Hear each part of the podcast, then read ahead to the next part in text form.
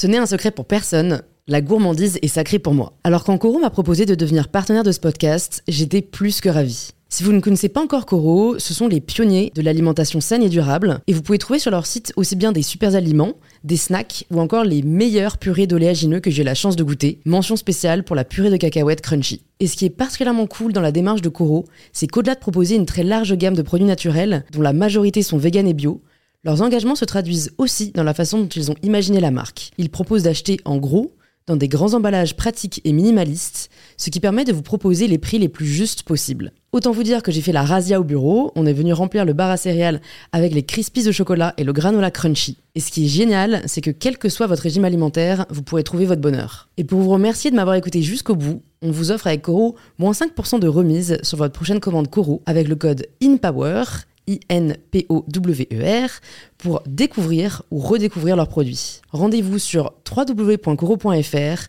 et surtout, régalez-vous. Ce que la philo a de difficile, c'est précisément qu'elle est simple. Cette semaine sur InPower, j'ai le plaisir d'accueillir Raphaël Enthoven. Véritable amoureux de la philosophie, Raphaël Enthoven nous invite dans cet épisode à se poser la question du sens, du bonheur, de l'amour. Ta beauté ne va pas durer. Dans 20 ans, t'es moche. Si je vous dis vous êtes raciste et que vous, de bonne foi, vous allez me regarder, vous allez me dire, mais jamais, jamais. Je...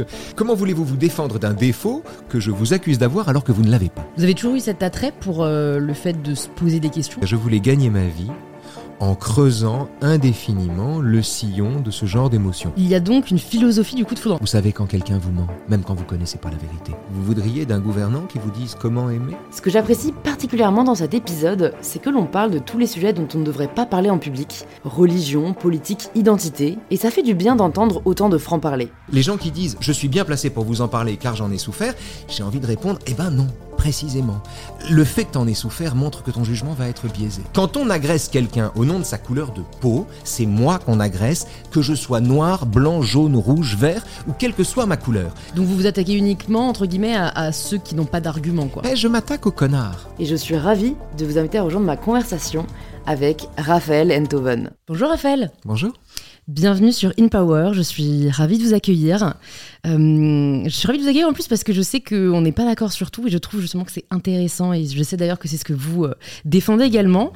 Moi, je connais, je connais pas nos sujets de désaccord, contrairement à vous. Oui, c'est vrai, ça me Mhm. donne un léger, un léger avantage peut-être, Mhm, mais, mais bon, vous avez plus l'habitude, j'imagine, que, que moi de, de réfléchir à la question. Pour toutes les personnes qui peut-être ne vous connaissent pas encore, la première question que je pose à tous mes invités, Mhm. c'est de se présenter de la façon dont ils le souhaitent. Euh, je suis prof de philo.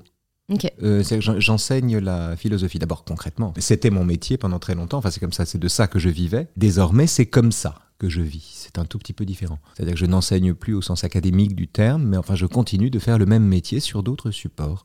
Je suis prof de philo. Je suis ce que je fais et je fais ça.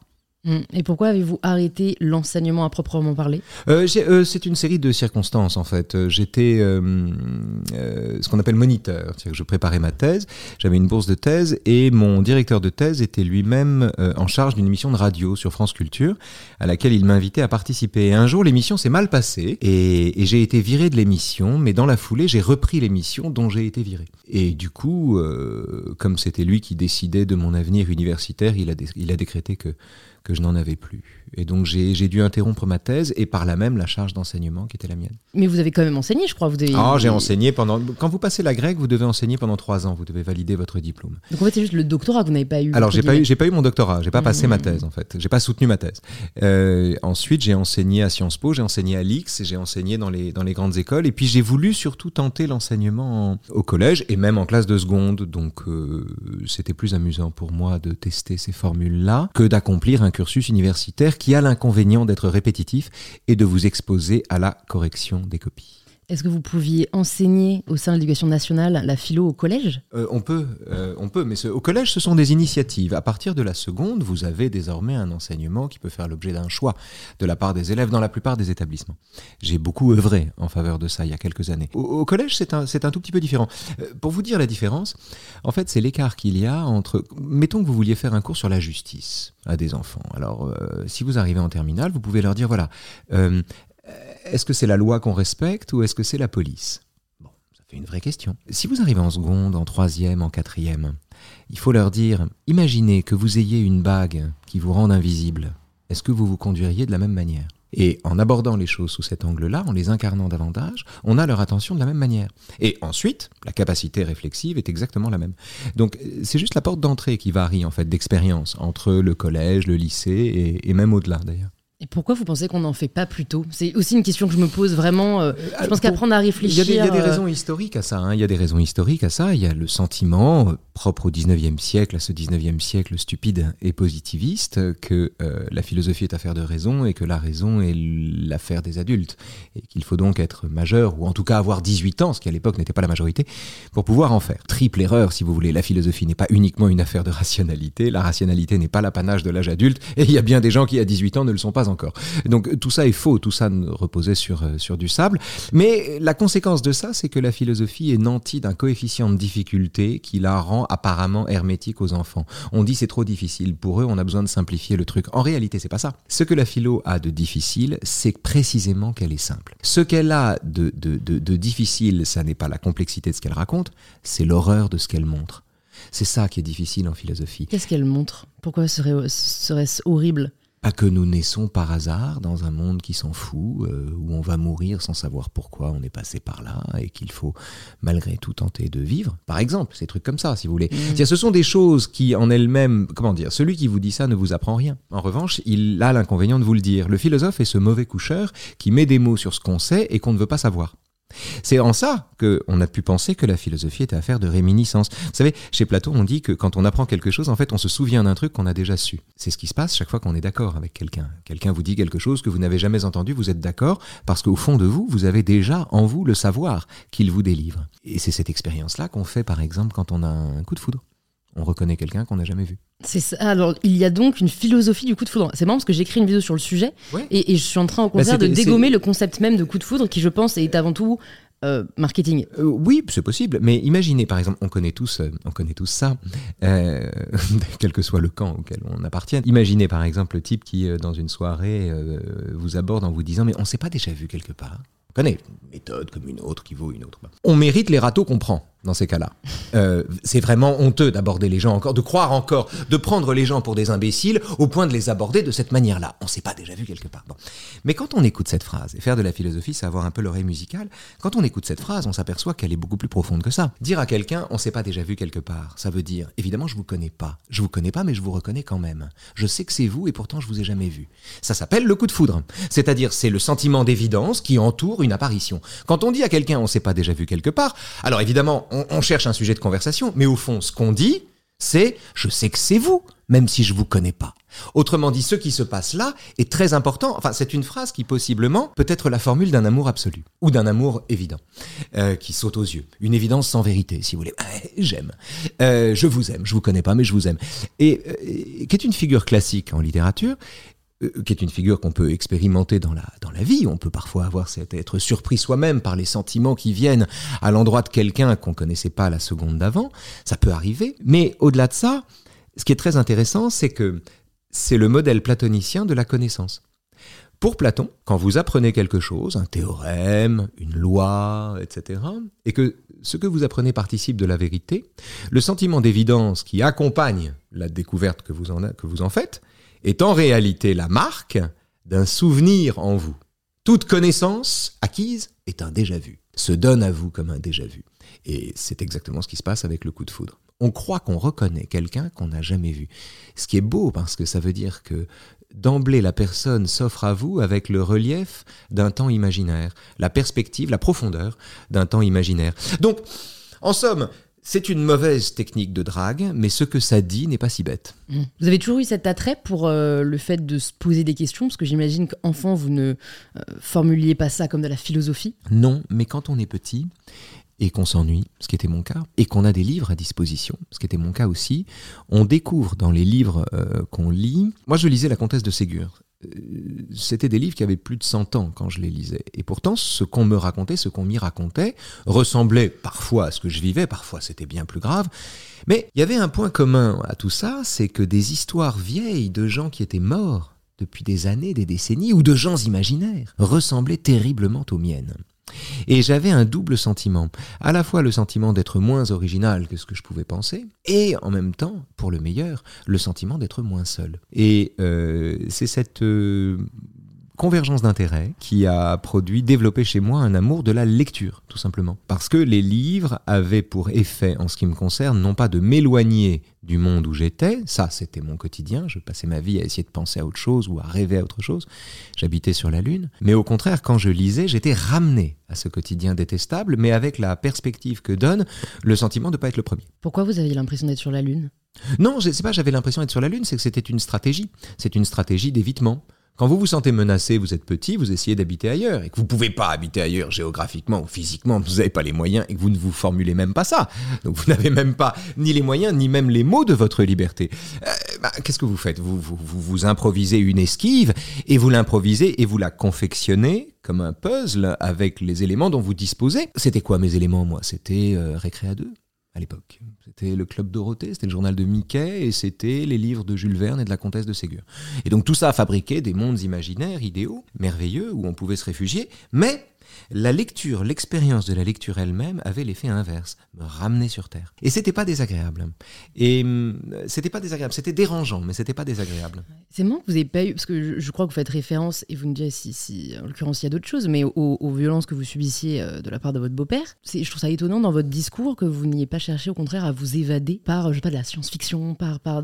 Au contraire, ce qui allait très loin de la réalité que vous, vous viviez ben, Le problème de la science-fiction, c'est qu'il n'y a rien qui ressemble plus à la réalité, en fait. C'est que la science-fiction, bien souvent, c'est très rare quand la science-fiction vous emmène ailleurs. Les mondes qui sont décrits ne sont jamais que les nôtres, augmentés, euh, euh, amendés. C'est très rare de rencontrer un autre monde. On a en général la transposition de notre monde, c'est d'ailleurs une des leçons édifiantes de la science-fiction. Dans toutes les galaxies, les humains ou les habitants se conduisent comme des animaux. Bon, euh, comment dire? L'une des leçons de la science-fiction, c'est précisément précisément l'absence d'autre monde. C'est que quel que soit le décor, la poussière change, mais le tourbillon reste le même. Donc, euh, je, trouvais peu d'évasion dans la science-fiction, comme j'en trouvais assez peu chez Jules Verne, bizarrement. Dans la lecture de Jules Verne, J'aimais beaucoup ça officiellement, il fallait aimer Jules Verne comme Alexandre Dumas, on était obligé. Mm. Dumas, c'est encore une autre histoire, je l'ai peu lu. Mais Jules Verne, que j'ai beaucoup lu, il y avait quelque chose dans ses livres qui sentait le renfermer. C'est bizarre, hein mm. Alors qu'il nous emmenait dans le monde entier. Et mon favori de Jules Verne, qui n'est pas le favori de tout le monde, qui est Deux ans de vacances. Il recrée de toutes pièces une, île pas loin du pôle sud, magnifique, l'île Sherman. Et malgré tout, il y avait une odeur de renfermé. Et j'ai appris 20 ans plus tard qu'il n'était jamais sorti de sa chambre. Je, Vous l'aviez ressenti presque par la lecture. Je ne sais pas, je ne saurais pas le dire. Peut-être c'est une illusion rétrograde, vous savez, vous regardez après, vous dites Ah oui, je l'ai toujours su. Mm. Mais euh, j'ai moins aimé Jules Verne que la, que la comtesse de Ségur, en tout cas, ça c'est vrai. Non, mais je m'en servais pas pour m'évader. Non, je n'avais pas besoin d'évasion. J'avais pas besoin de m'évader. J'avais plutôt besoin d'être à mon aise dans un espace que j'avais pas choisi. Et, euh, la seule façon que j'avais trouvé d'être à mon aise, c'était de mm. trouver des histoires qui ressemblent à la mienne. Je, le pose et je ne prétends aucunement avoir la réponse, mais je, prends presque ça pour de la résignation. Alors, en même temps, je sais pas quel âge vous aviez et combien de temps ça a duré, mais à 8 ans. Euh, il est compliqué de, se rebeller, mais dans votre discours, il y a presque une forme de fatalité à accepter la violence que vous avez subie. Alors attention, la violence que j'ai subie, faut, faut pas déconner non plus. Hein. Euh, j'étais pas Étais-je un enfant battu ou non Je ne sais pas. Mais euh, j'étais pas enfermé dans le placard, on m'écrasait pas des mégots sur les bras. Euh, on m'a mais ça, c'est la hiérarchie de la violence. Oui, c'est une hiérarchie, mais enfin, elle a son importance quand même. Je veux dire, c'était pas pareil. C'était ce qu'on appelle des violences éducatives ordinaires, où la gifle est une méthode courante est un geste familier. Et c'était des violences éducatives ordinaires doublées d'une détestation spécifique qui me venait de mon beau-père pour des raisons que je n'imaginais pas. Ce qui est compliqué dans cette situation-là, c'est que euh, la violence que vous subissez, vous l'interprétez comme en étant vous-même la cause. Vous vous vivez vous-même comme la cause de la violence que vous subissez pour une raison simple, c'est que ça lui donne un sens. Sinon, elle n'a aucun sens. Vous vous donnez les moyens de la comprendre en vous vivant vous-même, non pas comme la victime, mais comme la source, la cause, et le justement puni de l'histoire. Et donc, le problème, si vous voulez, on peut se rebeller contre la violence, mais on peut difficilement se rebeller contre le système que vous avez besoin d'improviser, que vous avez besoin de fabriquer, de confectionner de toutes pièces, à toute vitesse, à l'intérieur duquel vous êtes d'une certaine manière protégé, ce que vous vivez prend un sens, mais qui en même temps vous enferme. Et donc on met des années, des décennies ensuite à se défaire d'un système qu'on improvise pour sa sauvegarde quand on est petit. Euh, c'est la raison pour laquelle euh, vous entendez peut-être de la résignation. En fait, après coup, je me dis que c'était plus de la patience que de la résignation. C'est-à-dire que euh, être enfant, c'est avoir la conscience aiguë du caractère provisoire de sa petitesse. C'est-à-dire que si l'on est enfant, si, la quantité d'espoir est supérieure chez les enfants, c'est parce qu'il y a concrètement dans l'enfance la promesse de l'âge adulte. Il y a la promesse du jour où l'on rattrapera les autres. Il y a la, la perspective de ce grand rattrapage. Le temps joue en faveur de l'enfant. Ce qui donne à ces résignations, entre guillemets, la valeur d'une suspension, d'une patience, en fait. Une forme de sagesse, peut-être. Euh, en tout cas, de calme. Vous, vous nous disiez juste avant que hum, on devrait. Enfin, en tout cas, vous, vous avez été et vous êtes toujours un défenseur euh, de l'apprentissage de la philosophie, de l'enseignement de la philosophie dans des classes euh, inférieures à la terminale. Oui. Voilà, ce que je soutiens également, d'une certaine manière, mais je ne peux m'empêcher Mhm. de constater Hmm. euh, autour de moi, euh, les différentes personnes que j'ai pu rencontrer, que penser ne rend pas toujours plus heureux. Non. Or, le but de la majorité des personnes sur Terre est d'être heureux. Est-ce que ça ferait sens d'enseigner euh, les plus jeunes à penser, même si on sait consciemment que ce n'est pas forcément ce qui va les rendre plus heureux, alors que c'est ce qu'ils recherchent Il y a plein de questions dans votre question. Un truc d'abord, le, postulat selon lequel le désir d'être heureux, c'est le fait de la majorité des gens sur Terre. Si c'était le cas, ça voudrait dire que la majorité des gens sur Terre ont renoncé à ce que leur vie ait un sens. Une philosophie du bonheur ne peut pas être une philosophie du sens. D'ailleurs, dans l'histoire des idées, tous les eudémonismes, toutes les philosophies du bonheur, hein, euh, Épicure, Lucrèce, Horace, euh, Montaigne, un morceau de Montaigne, Diderot, euh, et, d'autres ensuite, jusqu'à Michel Onfray, le premier Michel Onfray, celui du XXe siècle, toutes les, ou Clément Rosset, toutes les philosophies du bonheur, ou toutes les philosophies tournées vers la joie, sont des philosophies dont les postulats sont désespérants. Camus, Camus, philosophe de l'absurde, meilleur penseur du bonheur qui soit. Euh, c'est même tout le sens, précisément le sens de sa vie. Euh, autrement dit, la recherche du bonheur, c'est-à-dire la recherche de l'événement heureux qui va suspendre la douleur d'exister, est toujours le postulat de philosophie désespérée. Carpe diem. Pourquoi carpe diem? Parce que ça va pas durer. Parce que demain t'es vieille. Ah, et donc il faut te dépêcher de bouffer la vie, croquer la pomme, euh, cueillir la rose, etc., etc. Parce que c'est maintenant. C'est maintenant, c'est pas plus tard. Et tu ne gagnes rien à attendre plus tard. Ça, c'est- comme ça que fonctionne un eudémonisme. Toute philosophie du bonheur repose là-dessus. Donc, le postulat selon lequel tout le monde recherche le bonheur supposerait que tout le monde ait acquis la sagesse de ne pas chercher à donner un sens à, sa vie. Je, je suis pas sûr de ça.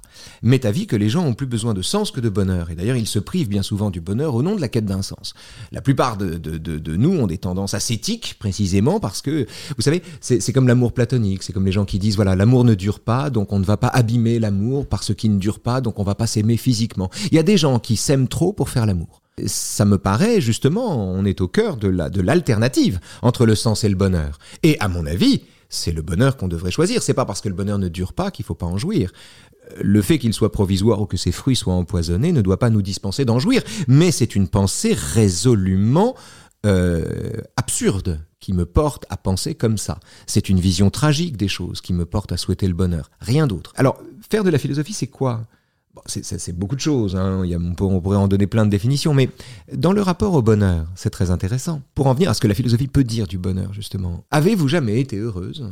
Permettez-moi, je pose une question. Avez-vous jamais été heureuse? Sans qu'une petite voix vous dise à l'oreille, dépêche-toi, ça va pas durer. Je pense, oui. Qu'il vous est arrivé d'être heureuse je- en vous disant c'est pour l'éternité? En fait, je pense que c'est la différence peut-être entre plaisir et bonheur. C'est-à-dire que si je pense à des activités qui me, qui me procurent de la joie, c'est encore autre chose, ça. C'est encore autre chose? Ah ouais, c'est encore autre chose. Parce qu'en lisant, j'ai déjà vraiment ressenti du- ce que moi j'appellerais du bonheur. Non, non, c'est autre chose, c'est autre chose. Euh, vous êtes en vacances, vous avez des, des- des journées pourries euh, à Paris, euh, il y a plein de trucs à faire, etc. Vous mais j'adore, donc c'est un très mauvais exemple. Je, euh, Ok, ouais. bon, vous lâchez l'affaire, vous lâchez l'affaire, un moment, etc. Même, vous aimez le job que vous faites, vous adorez votre métier, pourvu que ça dure. On se dit pas pourvu que ça dure dans ces cas-là, si.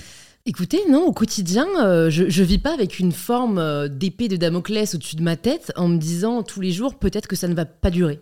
C'est peut-être une forme d'insouciance aussi, hein, Mhm. dont j'ai le privilège euh, d'avoir, mais, mais je n'ai pas, non, je, je- pa- parce que pour moi, et d'ailleurs, c'est une phrase que j'avais relevée aussi de vous, le, le- le bonheur se décide, entre Mhm. guillemets, et donc en fait, je sais que je mettrai toujours tout en œuvre pour me diriger vers qu'est-ce que c'est, ça je n'en sais rien, mais en tout cas je pense que c'est ce vers quoi, enfin le fait qu'on tende vers ça, ça nous permet de mettre en place des actions qui chaque jour euh, nous rendent un peu plus épanouis.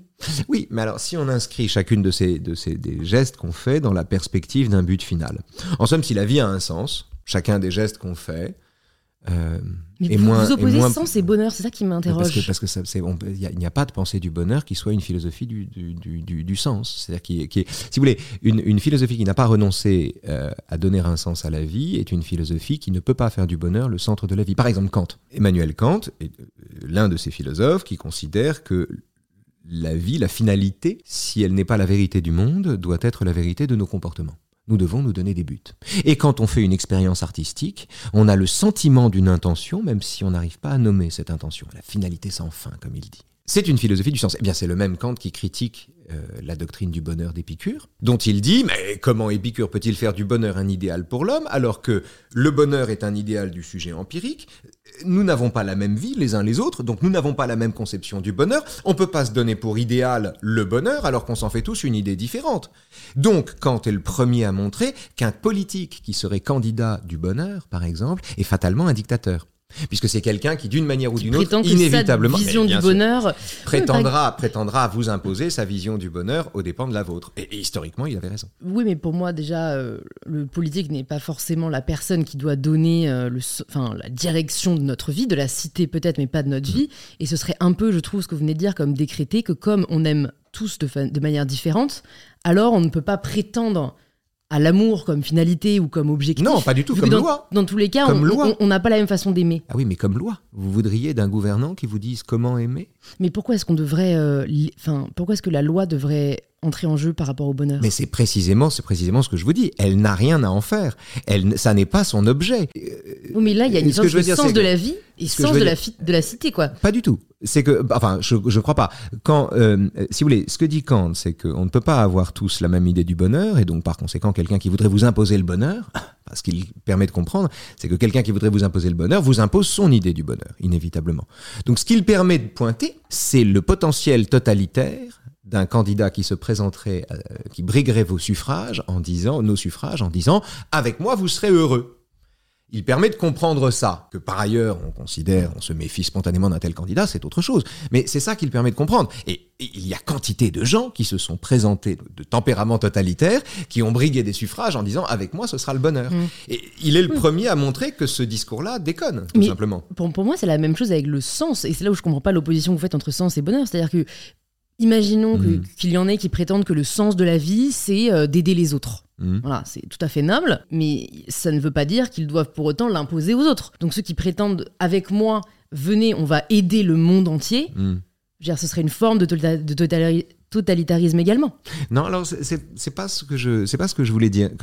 J'oppose une philosophie du sens à une philosophie du bonheur parce que le bonheur est toujours provisoire et qu'il est à lui-même sa propre fin et qu'il est vécu par la plupart des gens. Vous êtes confirmer la règle d'une certaine manière, euh, il est vécu par la plupart des gens comme, euh, comment dire, assorti du regret de son terme. Pourvu que ça dure, euh, ah, quand je pense que dans trois jours on doit rentrer, est-ce que tu m'aimeras toujours, est-ce que tu m'aimeras encore dans 20 ans, et si je me blessais, si je devenais laid, qu'est-ce que etc., etc. C'est-à-dire que on joue à ce le bonheur est, constamment averti des menaces qui pèsent sur lui, et des menaces qui sont enfin, des menaces qui finiront par être avérées. Aucun bonheur n'est immortel. Et donc, il y a dans, la, quête du bonheur quelque chose du consentement au tragique de l'existence. Euh, alors que euh, la quête d'un sens enjambe aisément le bonheur, l'étape du bonheur, euh, au nom de plaisirs qui sont plus durables. C'est l'exemple de Socrate et Alcibiade. Souvenez-vous du banquet en terminale. Alcibiade arrive au milieu des convives et dit ah, voilà Socrate, quelle horreur, cet homme-là m'a brisé le cœur. Tout le monde est stupéfait. Comment Alcibiade, qui est si beau, peut-il avoir été euh, humilié par Socrate, qui est comme un, comme un crapaud? Et euh, Alcibiade raconte que, en fait, il, est fasciné par Socrate, et surtout, il, se dit que Socrate a une intelligence extraordinaire et que lui-même est dépositaire d'une beauté extraordinaire. Donc il dit, bah, je vais lui donner un peu de ma beauté, et puis lui, il va me donner un peu de son intelligence, et ce sera du gagnant-gagnant. Et euh, c'est comme ça qu'il raisonne. Et seulement, toutes les tentatives d'Alcibiade échouent. Il l'invite à dîner, Socrate s'en va, euh, il, lutte avec lui, on luttait nu à l'époque, il ne se passe rien, il le réinvite à dîner, Socrate s'endort. Euh, bon, on se refuse pas Alcibiade. Et pourtant, Socrate refuse. Et puis, euh, et puis un jour, Alcibiade lui dit, bon mais Socrate, quand même, enfin il lui parle, quoi. il lui dit, voilà, voilà ce que je pense, qu'est-ce que t'en dis? Et Socrate lui dit, écoute, tu me proposes d'échanger ta beauté contre mon intelligence, mais si tu as raison, tu me proposes d'échanger de l'or contre du cuivre, ta beauté ne va pas durer. Dans 20 ans, t'es moche. Il lui dit pas comme ça, mais enfin, bientôt t'es là, bientôt t'es laid, bientôt t'es vieux, bientôt t'es flappy. Alors que mon intelligence, celle que tu m'attribues, elle, elle est impérissable, elle est éternelle. Donc, on va plutôt s'occuper de mon intelligence que de ta beauté. Et plutôt que de se perdre dans les râles, les grognements qui ne durent qu'un temps, eh ben, on va aller euh, faire de belles lois, construire de belles choses, écrire de beaux textes, etc. et rechercher la nature de la beauté. La beauté dont tu es qu'une incarnation provisoire. Et donc c'est beau parce que c'est la première leçon de philosophie de l'histoire, mais c'est un râteau amoureux c'est Alcibiade, c'est une déconvenue amoureuse. Alcibiade est éconduit, devient philosophe à la seconde où il est éconduit. Parce que la philosophie telle qu'elle est conçue à cet instant-là se donne comme une quête de sens, toujours inaboutie, mais enfin une quête de sens, un désir de vérité ou de sagesse. Alcibiade incarne une bifurcation sur le chemin de cette sagesse, qui est la tentation pour les choses qui ne durent pas. Et il faut savoir surmonter cela dans la quête, non pas du bonheur, mais du bien, du beau, du vrai, du bon, etc., etc., etc. C'est en ça, si vous voulez, que historiquement, et je crois que c'est quelque chose qu'on peut empiriquement vérifier, la quête d'un sens et le désir de jouir sont souvent en contradiction. C'est non, c'est très intéressant. En effet, on n'étudie pas ça en terminale. On n'étudie pas ça. En c'est un peu plus loin que la terminale. C'est pour ça, par exemple, on a cette phrase de Pascal. C'est pour ça il dit, il parle de l'humanité. Il dit, espérant d'être heureux, il est inévitable que nous ne le soyons jamais. Nous espérons d'être heureux. Nous ajournons constamment notre bonheur parce que on voudrait les deux. On voudrait le sens et le bonheur, on voudrait que le bonheur soit le sens. On attend le lendemain, c'est demain qu'on arrête, c'est demain qu'on commence, etc., etc. Il est inévitable que nous ne le soyons jamais. Donc vous avez euh, personnellement fait euh, le deuil du bonheur? Pas du tout, j'ai fait le deuil du sens. D'accord. Ça n'a rien à voir. Et quand est-ce que vous avez euh, effectué cette décision? Ça n'a rien. C'est-à-dire que, en fait, un jour, en lisant notamment Clément Rosset, un texte sur Schopenhauer, j'ai compris que la question n'était pas tant de savoir si Dieu existait que de savoir d'où venait le besoin qu'on avait de croire en lui. Or, le besoin qu'on a de croire en Dieu témoigne, à mon sens, de son inexistence.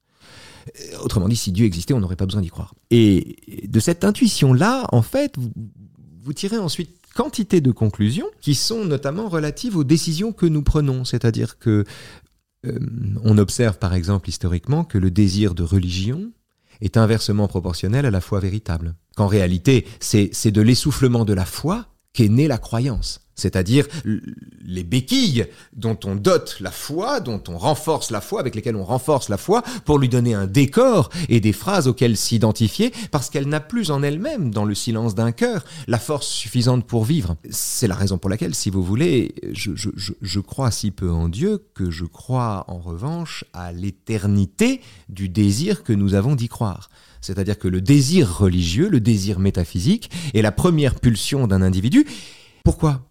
Parce que la seule chose que nous sachions véritablement, la seule chose que nous soyons en mesure d'affirmer sans être arrogants, c'est que nous sommes nés par hasard et que nous allons mourir. Et ce fait-là, c'est-à-dire l'énigme de cette présence au monde que nous n'avons pas souhaité, le désir de lui donner un sens, soit en l'interprétant comme une mission, soit en lui donnant un but, qu'il faut surtout pas atteindre, sinon on n'a plus rien sous les yeux. Le désir que nous avons de l'inscrire dans un sens ou de lui trouver une continuité, ce désir-là témoigne davantage de notre désarroi que de la que d'une découverte. Vous nous parliez un peu plus tôt de, la définition de la philosophie, euh, et vous soulignez le fait qu'il y en a euh, énormément, enfin qu'on peut la définir de beaucoup de façons. Mhm. En, écoutant un podcast euh, ou une interview que vous aviez que vous aviez donnée, la personne qui vous interviewait disait que la base de la philosophie, somme toute, c'était le fait de penser contre nous-mêmes et que, en tout cas, elle retirait de l'entretien avec vous. Euh, bah, je voulais savoir quelle était votre, euh, votre opinion là-dessus et surtout quelles, quelles étaient vos plus grandes contradictions. Parce que je trouve qu'on vit dans une société où il est compliqué d'afficher ces contradictions parce qu'on souhaite juste étiqueter, entre guillemets, les gens d'une certaine manière ou d'une autre. Hmm. oui, oui, vous avez raison. Il y, a, deux questions dans votre question. Euh, penser contre soi-même, d'abord c'est très intéressant parce que on porte au Graal l'idée qu'il faudrait penser par soi-même. Le problème, c'est que bien souvent, les gens qui veulent penser par eux-mêmes sont des gens qui pensent tout seuls. Et en général, quand on pense tout seul, on pense comme tout le monde. Vous savez, c'est la personne qui, à table, vous dit sur un sujet, au moins qui n'y connaît rien, je peux t'en parler librement, et qui, comme par hasard, parce qu'elle n'y connaît rien, enfonce une porte ouverte et tient la même opinion que la plupart des gens. C'est extraordinaire de voir à quel point l'ignorance nous identifie aux autres, à quel point nous avons les opinions de tout le monde quand nous croyons parler librement de quelque chose parce qu'on n'y connaît rien. On n'y connaît rien, on croit qu'on n'a aucun préjugé, et pourtant c'est là qu'on enfonce une porte ouverte. Donc c'est très intéressant de voir comme le savoir nous, nous singularise et nous, et nous distingue, alors que l'ignorance nous affadit, nous aplatit et, et, nous, et nous identifie aux autres. Euh, J'ai oublié votre question, du coup. Euh, C'était de savoir quelles étaient vos plus grandes contradictions. Oui, oui, alors oui, non, penser contre soi-même. C'est ça que je veux dire, c'est que bien souvent penser par soi-même, c'est penser tout seul. Penser tout seul, c'est penser comme tout le monde. Penser contre soi-même, c'est une autre histoire. Pascal a une belle phrase pour ça. Il dit, à la fin d'une vérité, il faut envisager la vérité opposée. Ce qui ne veut pas dire qu'on met les vérités sur le même plan. Ça veut juste dire que chaque discours est porteur d'un certain, d'un ensemble pulsionnel, si vous voulez, d'une légitimité pulsionnelle ou empirique euh, qu'il faut entendre. C'est juste avoir l'oreille tendue vers d'autres discours que le sien. Rien n'est plus dangereux, même quand on a raison, que le sentiment d'avoir raison. Rien n'est plus fécond quand on discute avec quelqu'un que d'être réfuté par lui. La meilleure image qu'on puisse en donner, c'est Montaigne qui dit, moi, moi quand dans, une discussion, euh, euh, je préfère qu'on m'éprône, qu'on me titille, etc. etc. Et puis surtout, le but de la discussion, c'est d'en venir au point où je change d'avis sous les arguments de mon adversaire. C'est le but. Ça vous arrive souvent? Ça peut arriver, ça peut arriver, c'est très agréable. Euh, une fois qu'on a compris que c'était agréable, c'est agréable. vous ne savez pas, madame, le plaisir qu'il y a pour un homme à se soumettre. C'est très agréable c'est un, c'est un vrai plaisir. C'est-à-dire que c'est le moment où l'on dit à l'autre, c'est vous qui avez raison, est un gain considérable pour soi. D'abord parce qu'on est capable de le dire, et ensuite surtout parce que c'est le moment où l'on fait entrer dans son discours un élément qui au départ ne s'y trouvait pas. Donc il y a là un véritable gain par autrui de la, de la fréquentation d'autrui. C'est la seule façon qu'on a trouvé de, d'échanger véritablement quelque chose, c'est-à-dire de donner un sens au mot de échange. Quand on échange, bien souvent, on converse, on mhm. commerce. Euh, bah là, on commerce véritablement, c'est-à-dire que soudain, il y a euh, euh, véritable transmission. Euh, et donc, penser contre soi-même, c'est la condition d'une discussion. Parce que si vous ne pensez pas contre vous-même, vous êtes absolument hermétique à toutes les objections qu'on peut vous faire. Dans la plupart des discussions aujourd'hui, c'est aussi un effet des réseaux sociaux. Toute objection est présentée comme une abjection. Si vous êtes contre, c'est que vous êtes un ennemi. Si vous dites que 2 et 2 font 4, c'est que vous êtes conservateur. C'est-à-dire, quel que soit le constat que vous faites, on vous accusera de le souhaiter. Si vous décrivez quelque chose, on, vous soupçonnera de le prescrire. Darwin a décrit la sélection naturelle. Enfin, euh, il a décrit la loi du plus adaptable euh, et on a voulu penser qu'il était en faveur de l'esclavage. Lucrèce a décrit le plaisir, on a voulu penser que c'était un érotomane. Machiavel a décrit la bassesse de l'humanité, on a voulu penser qu'il était méchant. Et ainsi de suite. C'est-à-dire qu'on essaie d'enfermer les gens, on, présente comme un souhait ce, ce qui relève d'un constat. donc, ça date de tout temps, parce que Machiavel, Absolument. C'est vieux, vieux comme le monde, c'est vieux comme le monde, mais c'est particulièrement accru avec les réseaux sociaux. De l'importance de penser contre soi-même. Quand on se fait à soi-même quantité d'objections, on sait ce qui tient. On sait ce qui résiste et on peut répondre plus commodément aux attaques, en particulier aux attaques péremptoires ou arbitraires qu'on reçoit. C'est essentiel en fait de penser contre soi-même, c'est la meilleure défense. La meilleure défense, c'est l'attaque de soi-même. Euh, c'est la, mais bizarrement. Euh, C'était presque SCH. Mais oui, mais c'est que non, mais c'est que la, la, la, ah bon, je sais pas ça. Euh, c'est intéressant parce que la, la euh, on se, on, se, on se renforce en se faisant la guerre. On s'appauvrit quand on pense tous de la même façon. Non, surtout quand on quand on solidifie quelque chose, quand on prend pour de la force ce qui relève du dogmatisme ou de la ou de l'arbitraire ou du péremptoire ou de la rigidité. Penser contre soi-même, c'est avoir assez de souplesse précisément pour échapper à ce genre d'écueil. Est-ce que vous pouvez nous partager peut-être un exemple au cours de ces dernières années, justement, sur un sujet sur lequel vous avez changé d'avis? Ah oui. Euh... Bon, d'abord, il m'arrive de changer d'avis quand je fais une connerie. C'est-à-dire que, vous savez, quand vous faites une connerie ou quand vous dites une connerie, surtout sur la, la, la, place publique, si vous êtes un peu honnête, vous êtes rongé par le remords. Euh, le premier exemple qui me vient est un truc qui, qui m'a fait rire à l'époque, qui était intéressant. J'avais fait, je, je, faisais des chroniques sur Europe 1 et j'avais fait une chronique sur le, la nouvelle traduction du Notre Père, où le mot de soumission euh, apparaissait, euh, ou le verbe soumettre apparaissait. Apparaissait ou disparaissait? Non, je ne sais plus. Et bref, j'en avais déduit que la nouvelle version du Notre Père était discrètement islamophobe. Ce qui était complètement con. Non seulement c'était idiot, mais surtout, je mettais les gens qui avaient validé cette nouvelle traduction dans la situation absolument impossible d'avoir à se défendre d'un défaut qu'ils n'avaient pas. Si je vous dis vous êtes raciste, et que vous, de bonne foi, vous allez me regarder et me dire, mais jamais, jamais, je... mais comment voulez-vous vous défendre d'un défaut que je vous accuse d'avoir alors que vous ne l'avez pas? Vous, vous enfermez l'autre dans ces cas-là. C'est tout le problème de l'accusation. L'accusation, c'est une toile d'araignée. Vous accusez quelqu'un de quelque chose, c'est une nasse. Il doit se défendre de quelque chose qui ne le concerne pas. À la seconde où il s'en défend, ça devient louche. Et donc, je mettais les gens dans cette situation tout à fait impossible. Deux jours plus tard, je suis revenu sur moi-même et j'ai démonté ma propre, euh, ma propre chronique. Euh, et, euh, et c'était un, c'était un bonheur. J'avais en tête cette phrase de Socrate dans le Gorgias. Il y, a, plusieurs autoportraits de Socrate et celui-là est très beau. On lui demande qui il est et il dit Je suis quelqu'un qui aime à changer d'avis quand il qui aime à être réfuté quand il se trompe. Et être réfuté quand on se trompe, c'est formidable. Albert Camus. Mais ça, Euh, pardon, je me permets de vous interrompre parce que ça, ça- ça sous-entendrait qu'il y a une vérité. Non, pas obligatoirement. Vous n'avez pas besoin de savoir quelle est la vérité pour savoir qu'on vous raconte des conneries. Vous savez quand quelqu'un vous ment, même quand vous connaissez pas la vérité. Que ce soit intuitif ou que ce soit déduit. De toute façon, on sait quand il y a un mensonge, qu'on connaisse ou non la vérité. On sait quand il y a une arnaque, on le sent. Mais On vrai, le pas voit. tellement. C'est un peu le problème Ah. de la propagande, par on n'a exemple. pas besoin de la vérité pour... Regardez par exemple, je vous prends un exemple classique, comme ça c'est, ça, ça fait, c'est plus propre. Euh, euh, Montaigne, premier livre des essais, il y a le fameux chapitre sur les cannibales. Chapitre en général, on dit ouais, il charrie, il est sceptique, du coup il dit que les cannibales c'est pas pire que nous, quand même il va un peu loin, etc. C'est en général comme ça qu'on s'en sert dans les dissertes. Après on le lit et on s'aperçoit que Montaigne ne dit pas que les cannibales c'est pas pire que nous, il dit que c'est mieux. Pourquoi? Parce qu'il dit à tout prendre entre quelqu'un qui vous tue, puis vous fait cuire pour vous manger, et quelqu'un qui vous fait brûler vivant parce que pas pour vous manger, mais parce que vous ne croyez pas au même Dieu que lui, je préfère la compagnie du premier. Il n'y a aucune idée d'humanité derrière ça. Il n'y a aucune notion abstraite de ce que doit être l'humain. Il n'y a aucune conception transcendante ni même transcendantale de l'humanité derrière ce jugement qui est un jugement de valeur. On peut avoir des jugements de valeur sans être dépositaire de la vérité, et sans même y croire, sans même la rechercher. Il suffit tout simplement qu'une situation donnée vous paraisse pour ce qu'elle est, c'est-à-dire soit une injustice, soit une absurdité. On n'a pas besoin de la vérité pour penser. On n'a pas besoin de la vérité pour penser. Non, Mais de toute façon, il y en a. y en on n'a pas besoin de la vérité pour penser, on n'a pas besoin de la vérité pour aimer, on n'a pas besoin de la vérité pour être ému. Par exemple, quand vous voyez un, un coucher de soleil, par exemple, vous êtes à côté de quelqu'un, vous dites c'est beau. Vous n'allez pas dire je trouve ça beau. Je trouve ça beau, vous pourrez le dire d'un truc en particulier, je sais pas moi, de telle ou telle image, tel ou tel tableau, telle ou telle tentative, tel ou tel geste. Mais un coucher de soleil, vous allez dire c'est beau. Vous allez parler implicitement au nom de l'humanité entière. Pourtant, vous prétendez pas imposer votre goût. C'est une évidence, mais c'est pas une vérité. Mais alors pourquoi réfléchissez-vous si ce n'est pas pour vous rapprocher d'une certaine manière de la vérité Non, moi, la question n'est pas euh, savoir pourquoi je réfléchis, parce que euh, ça ça s'est pas présenté comme ça. Je me suis pas dit, tiens, il y a un problème et je vais essayer de le résoudre en, travaillant cette discipline, euh, etc. Non, c'est juste que les choses se font par, euh, par capillarité.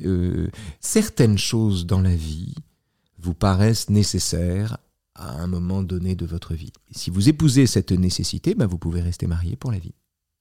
Tout simplement. C'est ça qui s'est passé. Mm. C'est que j'ai trouvé, moi, dans la philosophie, l'écho de préoccupations que je pensais être seul à avoir. La transcription de questions que je croyais être seul à me poser. Et cette découverte-là, vraiment pétrifiante, stupéfiante, rassurante et un peu décourageante, ou un peu humiliante quand même, euh, a été pour moi euh, fondatrice. À partir de là, euh, j'étais vraiment libre au sens où je n'avais plus le choix, c'est-à-dire je n'avais plus à choisir. J'étais dispensé de choisir, je savais que je voulais faire ça, je voulais creuser et vivre de ça, c'est-à-dire je voulais gagner ma vie en creusant indéfiniment le sillon de ce genre d'émotions. Le problème, c'est que quand vous enseignez, vous ne creusez plus du tout le sillon. Vous tournez en rond. Mm, C'est vrai. Et c'est même en philo. Mm. Et donc c'est pour ça que le- le- l'enseignement au sens universitaire du terme, au bout d'un moment, euh, m'a paru à moi Mm. avoir des limites. Il y a des personnes qui sont d'accord avec vous, il y a des personnes qui ne sont pas d'accord avec vous. euh, Vous aimez particulièrement, euh, enfin, en tout cas, vous êtes disposé à leur répondre euh, Mhm. de manière plus ou moins virulente. Je- ça m'a interpellé en fait. euh, le, le- je dis ça en toute objectivité, le niveau de confiance en soi qu'il faut avoir pour en fait répondre à ces personnes en creusant leurs contradictions et en essayant de les ramener entre guillemets à votre cause, en tout cas à votre argumentaire. Est-ce que c'est quelque chose que vous avez toujours eu, cette confiance en vous, en vos Alors, idées c'est en... pas non, c'est pas à mon argumentaire que je veux les ramener, c'est à l'argumentaire tout court. Ouais. Non pas au sens où je détiendrai moi l'argumentaire, hein, c'est pas ça que je veux dire. hein. Je veux les ramener à la discussion. C'est tout. Donc vous vous attaquez uniquement entre guillemets à, à ceux qui n'ont pas d'argument quoi. Mais je m'attaque aux connards. C'est-à-dire, je m'en prends aux gens péremptoires. Je discute volontiers avec quelqu'un qui, si j'ai le temps, qui courtoisement, civilement me dit, cher monsieur, je ne suis pas d'accord avec vous, voici pourquoi, qui m'expose ses raisons. La civilité du procédé impose la réponse quand on a le temps, et donc dans ces cas-là, je réponds, on a une discussion de bonne volonté. C'est pas ça le truc intéressant.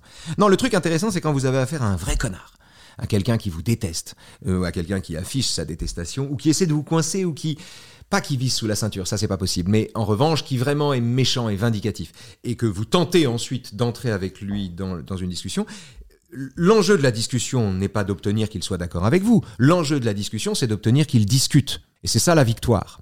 Le modèle de ça, est fourni par le premier livre de la République de Platon, où il y a euh, Socrate est en train de discuter gentiment, et soudain déboule Trasimaque, qui est la vedette, le Michael Jackson des, des, des sophistes, la, la, la, la, Beyoncé de la sophistique, débarque et décrète qu'il ne veut pas discuter avec Socrate parce que Socrate est méchant. Il lui dit je ne parlerai pas avec toi car tu es méchant. C'est-à-dire qu'il il dit ce qu'il est en amont de toute connaissance pour éviter d'avoir à discuter avec lui, pour conjurer la discussion elle-même. Et tout le travail de Socrate dans le livre 1 de la République n'est pas de définir la justice, puisqu'il s'étonne à la fin qu'il ne se soit pas posé la question, c'est d'obtenir que Trasimaque en vienne à discuter. Et c'est la victoire de Socrate qui, qui, qui, comment dire, qui donne de l'espoir aux profs. À la fin, Trasimaque, il continue d'être de mauvaise humeur, il n'est pas content, mais il discute. Et c'est gagné. C'est gagné, non pas parce que Trasimaque va changer d'avis, mais parce que quoi qu'il dise, ce qu'il dira sera pris par les raies de la dialectique, c'est-à-dire de la civilité, c'est-à-dire de la liberté commune. L'enjeu, encore une fois, c'est pas un combat d'idées en ce qui me concerne. C'est un combat de, de méthode. C'est-à-dire que nous vivons une époque identitaire, un âge identitaire, dont l'un des effets, c'est la confusion du droit et de la capacité j'ai le droit de dire la vérité ou j'ai le droit de penser que je dis la vérité, donc je possède la vérité. C'est la confusion de, c'est la confusion des deux sens de pouvoir. C'est je peux, on me donne l'autorisation de, donc j'ai la capacité de. Et cette confusion-là, qui est le propre de l'âge identitaire, fait qu'on a des tas d'abrutis arrogants qui viennent vous expliquer la vie en ligne et qu'il faut euh, de temps en temps, euh, si vous voulez, quand on sent qu'on a affaire à quelqu'un de perméable à ce genre d'argumentaire, bah, il faut essayer de les, de les ramener euh, à la rationalité, pas à la raison, à la rationalité. Mmh. Il y a justement une phrase dont j'aimerais discuter la rationalité pour, euh, pour en venir au désaccord que j'ai cité en introduction. Vous, vous, avez déclaré, je crois que c'était sur Europe 1, le féminisme en France est tellement misandre qu'il sert les intérêts du machisme. Oui. Est-ce que vous pouvez développer cet argument bah, Je trouve que, oh, c'est assez simple, hein. je trouve que, pour le dire très simplement, Sandrine Rousseau et Alice Coffin sont les meilleurs arguments des pires ennemis du féminisme. Voilà, sont les meilleurs arguments des pires ennemis de la cause des femmes, pour le dire tout, tout bêtement. C'est-à-dire que toute personne qui a envie de penser que le féminisme est une affaire d'hystérie, euh, est une affaire de méchanceté, euh, émue par la haine et non pas le désir d'égalité, émue par le ressentiment, émue par la colère, et culmine dans des méthodes qui sont des méthodes totalitaires, toute personne qui a envie de penser ça n'a qu'à regarder les méthodes d'Alice Coffin ou de Sandrine Rousseau, pour ne citer qu'elle, et constater et dire ensuite, regardez, je vous l'avais bien dit, j'ai raison. Euh, c'est tout. C'est aussi bête que de dire que les extrêmes se touchent, si vous voulez. Voulez-vous donner raison à valeurs actuelles? Considérez que le féminisme, c'est Sandrine Rousseau et Alice Coffin. Et soudain, vous avez une sainte alliance entre d'un côté le plus conservateur des camps et de l'autre côté le plus radical, et les deux se regardant en chien de faïence comme des ennemis favoris. Ce qu'il faut briser, me semble-t-il, ça n'est pas tant le conservatisme des uns, ils ont le droit d'être conservateurs. Ça n'est pas tant l'hyperféminisme des autres, on a parfaitement le droit d'avoir un parcours qui vous conduit à penser comme vous pensez, ceci n'est pas à juger. Non, ce qu'il faut briser, c'est l'entretien de l'un par l'autre. Ce qu'il faut briser, c'est le soutien que l'un reçoit de l'autre par le reflet avantageux qu'il donne de lui-même. Ce qu'il faut briser, c'est que d'un côté, c'est l'appropriation du féminisme ou l'appropriation du conservatisme par deux camps dont, les extrémismes en réalité fonctionnent de pair. Il y a 20 ans, c'était Michel, euh, Michel Onfray et Christine Boutin qui se tenaient la main. Aujourd'hui, c'est Sandrine Rousseau et Éric Zemmour, si vous voulez. Mais voilà, mais c'est le même système. C'est-à-dire qu'on est dans les deux cas dans un âge identitaire où deux discours ont besoin l'un de l'autre pour prospérer. C'est ce que Laurent Bouvet appelait la tenaille identitaire. Et c'est ça qu'il faut déconstruire. C'est là-dessus qu'on travaille. Si l'on combat le féminisme de Sandrine Rousseau, ou la façon qu'a Sandrine Rousseau d'être féministe, c'est parce qu'on veut priver d'arguments ceux qui ensuite prospèrent sur les outrances de Sandrine Rousseau pour maintenir le statu quo. Et, euh, il paraît, me semble-t-il, que euh, l'un ne va pas sans l'autre. Donc pour vous, sans Éric Zemmour, Sandrine Rousseau n'existerait pas et vice-versa Hmm, Je ne sais pas s'ils n'existeraient pas. Ils incarnent l'un ce et qu'ils- l'autre. ce qu'ils incarnent mutuellement. In- j'ai ils- j'ai du mal à voir, euh, je, je comprends dans la, dans la méthode, dans, dans la façon de, de- de s'exprimer, d'agir, mais, euh, mais, mais personnellement, je pense pas que les, les, les, les, les idées euh, partagées et les, les, on va dire même les idéaux avancés soient similaires. Ah non, mais pas du tout. Alors, c'est- intéressant. Euh, tiens, dans le chapitre que je vous citais tout à l'heure de Montaigne, où il est content de hum, changer d'avis sous les arguments de l'adversaire. C'est dans ce chapitre-là que Montaigne fait une distinction qui est une distinction très importante entre la matière et la manière. Et il dit, moi je suis sur la manière du discours, pas sur la matière. Alors les gens se sont jetés sur cette phrase en disant, Ouah, voilà, le philosophe frivole, il s'intéresse à la forme et pas au fond Hmm. à la manière et pas à la matière. Mais c'est pas du tout ce qu'il veut dire. Quand il dit je suis sur la matière, la manière et pas la matière, il dit cette chose, il dit cette chose suivante. Il observe que les manières, les comportements, les attitudes, les discours parfois, les postures sont gémellaires, alors que les doctrines sont antipodiques. Il est le premier à observer que des gens qui tiennent des discours opposés se ressemblent comme deux gouttes d'eau. Et il en vient à cette conclusion révolutionnaire que c'est l'idéologie qui est superficielle, alors que c'est l'attitude qui est essentielle et fondamentale. Et c'est avec ce diagnostic-là qu'on a pu repérer des tribuns du peuple à gauche comme à droite. Parce que la pureté de vos intentions, la beauté de vos intentions ne vous dédouane pas des moyens que vous employez. Que vous soyez antiraciste ou que vous soyez raciste, dans les deux cas, si la façon que vous avez d'être antiraciste consiste à considérer qu'être blanc c'est être coupable, alors vous n'êtes pas moins raciste que le raciste d'en face. Et vous l'êtes différemment. Vous indexez de la même manière, comme tout racisme, sur une couleur de peau le contenu d'une opinion. Et à partir de là, c'est la fin de tout. C'est la fin, en tout cas, c'est la fin d'un monde commun, si vous voulez. Donc, c'est cet ennemi-là qu'il faut déconstruire. Euh, alors, les choses ne sont pas symétriques. Il ne s'agit pas de mettre les choses sur le même plan. Mais il s'agit de comprendre comment l'une est nourrie par l'autre. Par exemple, euh, la non-mixité, c'est très intéressant la non-mixité. La non-mixité prétend lutter contre le racisme. Mais comme la non-mixité a du racisme une définition strictement historique, considère que le racisme, c'est le fait des blancs, donc réduit le racisme à cela, la non-mixité peut se convainc elle-même qu'elle lutte contre le racisme en sélectionnant les gens selon la couleur de la peau, ce qui est fait quand même à l'entrée. On est là en présence d'un système qui se vit comme innocent. Non, c'est ça qui est intéressant. C'est un système qui se vit lui-même comme provisoire. Ils disent, mais la non-mixité durera tant qu'il y aura du racisme. Le jour où il y aura plus de racisme, il n'y aura pas besoin de non-mixité. Mais la non-mixité perpétue le racisme contre lequel elle prétend lutter, puisque elle indexe les comportements des individus sur la couleur qui est la leur. Alors, c'est pas la même chose que euh, euh, des ratonnades ou, euh, ou euh, l'assassinat de militants à Soweto, ou même de, de, de, de- de gens qui se passaient par là ce jour-là à Soweto. C'est pas la même chose. C'est juste homogène. Ce sont des démarches homogènes. Oui, mais je trouve que ça reste très théorique ce que vous partagez. Trouvez? Soweto? Non, non, mais enfin, c'est concret. Mais ce que je veux dire, c'est que j'ai l'impression qu'il y a aussi une part de non-compréhension euh, de la réalité des personnes qui vivent les situations décrites. Alors, je vais parler du sujet que je, maîtrise, à savoir euh, le, féminisme, et notamment, moi, c'était plus le fait que euh, vous ayez réduit le féminisme à une certaine forme du féminisme. J'ai jamais fait ça. malheureusement, bah, la phrase c'était le féminisme en France est tellement misandre. Non, c'est pas vrai. C'est pas. Non, c'est- j'ai- c'est le j'ai- féminisme j'ai- de certaines. Mais j'ai jamais militantes. réduit le féminisme à ça. J'ai- dédié une pièce de théâtre à Elisabeth Badinter. C'est bien que je suis pas, je suis pas. Bon, alors peut-être que les médias ont détourné vos propos, mais en tout non, cas, non, non, ça non, non, reste. c'est juste que j'ai fait un discours, pardon, c'était aux universités d'été du féminisme et j'ai fait un discours dans lequel je m'en prends à l'idée qu'on peut pas être féministe quand on est un homme, tout simplement. Donc au nom de au nom de l'universel, mais je n'ai jamais dit que le féminisme était un féminisme misandre. Il existe en France un féminisme misandre qui nuit à la cause des femmes tous les jours, qui, qui envoie des contingents d'électeurs dans les bras de l'extrême droite tous les jours. Mais c'est celui-là est pour, mon pour- ennemi. pour oui. rester sur ce sujet, hein, par exemple, j'ai- euh, une société qui s'appelle Girls in Bees où, Mhm. où j'aide les femmes à s'accomplir professionnellement parlant. Mhm.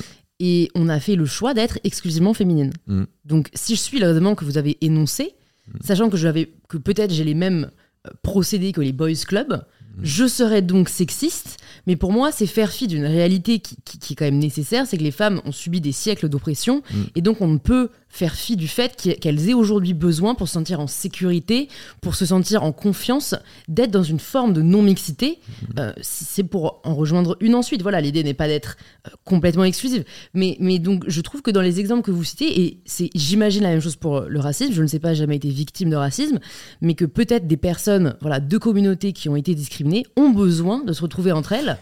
parce, parce qu'elles ont vécu une oppression, quoi. L'argument est légitime. Euh, si vous voulez, le, désir que l'on peut avoir de se retrouver ou de comment dire, de voir un signe d'identité dans une communauté de sexe ou dans une communauté de couleur. Le désir qu'on peut avoir de voir un signe d'identité là-dedans est bien souvent consécutif à une persécution à ce titre. Euh, c'est comme, vous savez, c'est euh, Raymond Aron jusqu'à l'âge de 14 ans ne savait pas qu'il était juif. Et puis un jour, son prof d'histoire, qui était anti-Dreyfusard, euh, comme Aaron lui donnait tort, l'a traité de sale youpin. Et soudain, Aaron s'est aperçu qu'il était juif. J'ai découvert que j'étais juif par la haine que j'inspirais, alors que je savais même pas que je l'étais. Et c'est là, c'est cette histoire-là qui a donné à Sartre l'idée que si le juif n'existait pas, l'antisémite l'inventerait. Dans les réflexions sur la question juive, c'est-à-dire que euh, il a expérimenté le fait qu'il était détesté pour ce qu'il était, alors que lui-même ne savait pas qu'il était ça. Et donc, Comment voulez-vous ne pas devenir ce que vous êtes quand on vous déteste pour cette raison? Comment voulez-vous ne pas inverser le stigmate quand on vous reproche d'être ce que vous êtes? Comment voulez-vous ne pas faire de votre couleur de peau une valeur en soi ou une vertu en soi quand on vous massacre au nom de cette couleur? Donc, le geste en lui-même est absolument légitime, parfaitement compréhensible. Mais qu'est-ce qui a fait la paix en Afrique du Sud? Ça n'est certainement pas le fait d'avoir corrigé une injustice par l'injustice inverse. Qu'est-ce qui a fait la paix? C'est le geste révolutionnaire de Madiba le jour où il a accepté ceux qui avaient joué le jeu de l'apartheid, dans le modèle d'une réconciliation nationale. Qu'est-ce qui a fait la paix en France? C'est le général de Gaulle, au moment où il a reconduit une administration qui, pour l'essentiel, avait travaillé sous Vichy. C'est-à-dire que Nul ne conteste la légitimité d'un engagement dont la radicalité témoigne des souffrances anciennes. Alors, euh, c'est pas la même chose avec les gens qui aujourd'hui disent mes ancêtres. C'est pas la même chose parce que là, pour le coup, que vos ancêtres aient souffert ne fait pas de vous des gens plus compétents que d'autres. Mais euh, et c'est un juif qui le dit. Mais ceci n'est pas ceci n'est pas une garantie de diplôme. Euh, alors, rien n'est plus légitime que ce discours. En revanche, ça n'est pas une compétence. Ce dont vous avez souffert n'offre aucune compétence spécifique sur ce dont on parle. C'est ça qui est intéressant. C'est viscéral, c'est irréfutable et c'est très important. Mais ça n'est pas une compétence. On n'est pas bon théoricien de ce dont on a souffert. Historiquement, on l'a jamais été. Les gens qui disent je suis bien placé pour vous en parler car j'en ai souffert, j'ai envie de répondre eh ben non, précisément. Le fait que tu en aies souffert montre que ton jugement va être biaisé. Précisément, t'es mal placé pour en parler, mais tu peux faire l'effort de penser contre soi-même, contre toi-même. Mais du coup, j'ai l'impression que, que vous faites totalement fi de l'expérience au profit de la théorie. Pas du tout. Parce que si, on, si suit votre raisonnement, en fait, on serait encore dans un, dans un système politique euh, oligarchique. Bah, dans le sens où vous, pourriez très bien dire, comme vous venez de le dire, on va pas écouter le peuple qui souffre, parce qu'en fait, comme ils souffrent des heures de travail, ils sont pas bien placés ah, euh, pour nous partager leur souffrance. Ça n'a rien à voir. Pardon, ça, les deux n'ont rien à voir. Je, m'en prends à ce qu'on appelle l'argument des concernés, c'est-à-dire à, l'idée qu'il euh, faut être homo pour parler de l'homophobie, il faut être juif pour parler de. Euh, non, justement, il y a toujours une exception là. Il faut, faut, être homo pour parler d'homophobie, il faut être noir pour parler de négrophobie, il faut être musulman ou arabe confusion suprême pour parler d'islamophobie. Euh, alors, il y a une exception pour les juifs, parce que j'ai envie de dire, si on suit cette logique, faut être juif pour parler d'Israël. Ah mais non, là non, non, là tout le monde peut en parler, ça c'est une propriété commune. Euh, ou alors, faut être taureau pour parler de la corrida, je veux dire, si, si on va au bout de la logique des concernés. L'argument des concernés est une parcellisation du discours par une légitimation indue, c'est-à-dire qu'on fait comme si ce que vous êtes valait compétence accrue ou valait droit de parler. Et on vous dénie le droit de parler au nom de l'identité qui est la vôtre, ce que fait Sandrine Rousseau quand elle vous accuse de mal blanc chaque fois que vous avez l'heure de la contredire. Et ce geste-là, ce geste-là est mortifère à l'intérieur de la société. Ce geste-là, c'est-à-dire l'indexation de ce que vous dites sur ce que vous êtes, est mortifère. Au départ de ça, et, je reviens sur l'idée d'oligarchie de, après, mais euh, au départ de ça, il y avait une trouvaille de Marx. Au XIXe siècle, Marx nous explique que nos opinions ne sont jamais complètement les nôtres elles sont le résultat de notre euh, position dans la société, des rapports de force qui nous ont constitués. Et donc, euh, bourgeois pensant bourgeois. Même, même et surtout d'ailleurs quand il veut être l'ami des prolétaires. Mais euh, Marx avait cette vertu de nous montrer que nos opinions n'étaient jamais vierges et que nous n'avions pas de libre arbitre. Et donc cette vertu libératoire qui consiste à savoir qu'on n'est pas libre, savoir qu'on n'est pas libre quand on pense. Et c'était prodigieusement libérateur comme découverte, ça, comme mise à jour comme la psychanalyse. Le problème, c'est que l'outil marxien aujourd'hui est détourné. L'outil marxien qui consistait à dire ce que vous pensez, vous n'en êtes pas tout à fait l'origine. Essayez de comprendre d'où vous viennent vos idées, est devenu si tu dis ça, c'est que tu es ça. C'est-à-dire, c'est devenu une inversion l'outil de l'inversion accusatoire qui vous dénie le droit de parler quand vous n'êtes pas concerné par la chose, ou alors, quand vous êtes concerné par la chose, le noir républicain, j'adore, euh, euh, quand vous êtes concerné par la chose, immédiatement vous enferme dans la catégorie de nègre de maison. C'est-à-dire tente à vous assigner. Et c'est ça le péril. Le péril, ça n'est pas que ce qu'on a souffert nous donne envie d'en parler. Ou, bien que euh, le péril, ça n'est pas le fait de se dire le fait de chercher la compagnie de ses semblables, euh, de gens avec qui on peut partager une expérience. Non, le péril, c'est d'en faire un projet politique, c'est-à-dire euh, une parcellisation de la société selon, des, selon des signes génétiques, tout simplement, ou selon des, des signes arbitraires. C'est ça le danger. Mais il ne s'agit pas de nier la nécessité de s'y reconnaître. Alors, j'en viens juste à la question de l'oligarchie parce que ça me tourmente depuis tout à l'heure. Je ne vois pas le rapport avec l'oligarchie en fait. Euh, bah, c'est parce que pour moi, vous, avez dit qu'en fait, parce qu'une personne vivait une réalité, ça hmm. ne signifie pas qu'elle était légitime à, la représenter. J'ai pas dit ça. Moi, c'est ce que j'ai compris ah de non, votre discours. Non, non, non, non, j'ai pas dit ça. J'ai dit que, que du coup, comme, comme, une personne noire est noire, ça ne veut pas dire qu'elle est mieux placée qu'un blanc pour, parler, de racisme. Absolument. Oui. Bah oui. Non. Heureusement, hein, c'est le problème de tout le monde, le racisme. C'est comme l'antisémitisme, si vous voulez. C'est le problème de tout le monde. Statistiquement, les personnes noires sont plus victimes. Oui, mais les juifs sont plus victimes aussi. Alors, c'est pas, une, pas une médaille, ça. Mais c'est pas une médaille. Ça veut juste dire que ça veut pour dire moi, que vous êtes pas... plus légitime à parler d'antisémitisme que quelqu'un d'autre. Mais c'est absurde de dire ça. Pardon, c'est absurde de dire ça. L'antisémitisme, c'est pas le problème des juifs. C'est le problème de l'humanité. C'est pas le problème des juifs. C'est pas d'abord le problème des juifs. C'est d'abord le problème de l'humanité. Mais, c'est le problème de tout le monde, ça c'est sûr. Mais, je dis, vous avez été plus concerné. Donc en fait, moi, je vais écouter les personnes principalement concernées. Si jamais je dois faire un colloque sur les violences conjugales, je vais principalement écouter des femmes victimes de violences. Vous voyez Oui, bien sûr. Parce leur, réalité. mais si votre, colloque, si, votre, si votre colloque consiste dans l'addition de témoignages de violences conjugales, vous n'aurez pas beaucoup fait avancer la chose. Vous aurez augmenté la quantité d'indignation à la fin du colloque, mais vous n'aurez pas non plus beaucoup fait avancer la chose. Si en revanche vous dotez ou vous, vous, vous ajoutez, vous nimbez ces témoignages indispensables de considérations sociologiques, politiques, géographiques, culturelles, etc., etc. Là, au moins, on a un élément, comment dire, on a un panorama complet du problème. Je ne suis pas en train de dire que les témoignages sont inutiles ou qu'ils n'ont pas de sens. Je suis en train de dire que euh, un témoignage ne suffit pas et que la couleur de votre peau ou la religion que vos parents vous ont donnée n'est en rien ne vous ouvre aucun droit spécifique et ne vous rend pas plus concerné par la chose que si vous étiez quelqu'un d'autre. Quand on agresse quelqu'un au nom de sa couleur de peau, c'est moi qu'on agresse, que je sois noir, blanc, jaune, rouge, vert ou quelle que soit ma couleur. Si en revanche on m'explique que je ne peux pas ne pas être raciste parce que je suis blanc, alors, alors, on est, je suis face à quelqu'un dont le racisme est une casuistique inversée et que je dois combattre exactement comme je combattais les extrêmes de droite. C'est pour moi c'est le même ennemi en fait. C'est c'est la même peste qui apparaît sous des traits différents. Le problème, en fait, de la peste contemporaine, c'est-à-dire de l'identitarisme, du racisme contemporain, c'est qu'il se donne les contours flatteurs de l'antiracisme. Il y, y, a un texte comme ça, euh, c'est la, la, préface à une anthologie de la poésie nègre par Sartre, qui s'appelle Orfeo Negro. Et c'est un texte dans lequel Sartre célèbre un racisme antiraciste. Il, en appelle, hein, il emploie l'expression, il brevette l'expression, racisme antiraciste. Et il dit c'est une étape dans la réconciliation ultime, parce qu'en réalité c'est un chant d'amour qui s'exprime, et in fine les gens se réconcilieront, mais d'abord il faut en passer par un racisme antiraciste. Et c'est toute la différence entre Sartre et Camus, ça.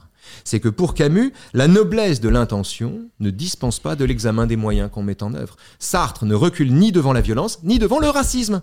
Camus, lui, ne veut pas jeter de grenades sur la calèche du tsar s'il y, a des enfants à l'intérieur.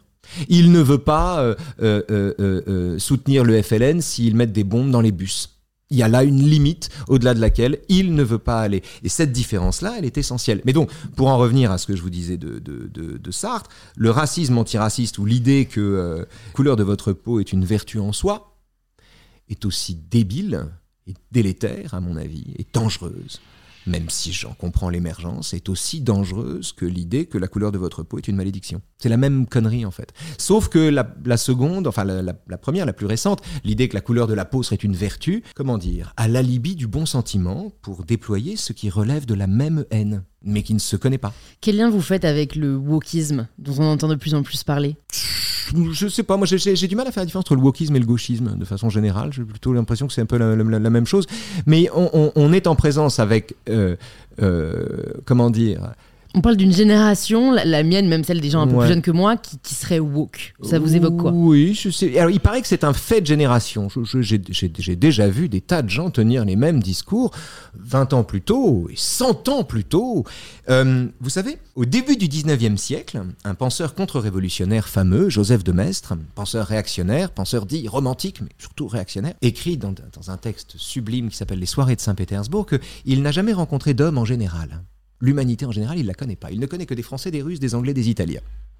Et c'est un discours qu'on retrouve aujourd'hui dans la critique de l'universel. Ah, ah, ah vous êtes l'universel colorblind, euh, euh, vous regardez pas les gens, vous voyez pas les différences, etc. Moi, je regarde les différences. Moi, je vois des gens de telle couleur, des gens de telle confession, je vois des gays, etc. et autrement dit, c'est la pensée contre-révolutionnaire qui est réactivé au XXIe siècle avec les meilleures intentions du monde. Joseph de Maistre avait au moins le mérite d'être un peu un sale type, quoi. C'est-à-dire c'est un mérite bah, Oui, parce qu'au moins, il, il, jouait franc jeu. Il jouait carte sur table. C'est-à-dire qu'il avait le mérite de ne pas cacher son jeu. Il était convaincu de la supériorité de telle civilisation sur telle autre, où il était convaincu du fait que tous les humains ne se valaient pas. Et donc il, présentait les choses comme ça d'une certaine manière. Il y avait en lui quelque chose de, de la de l'honnêteté du vice qui s'affiche comme tel.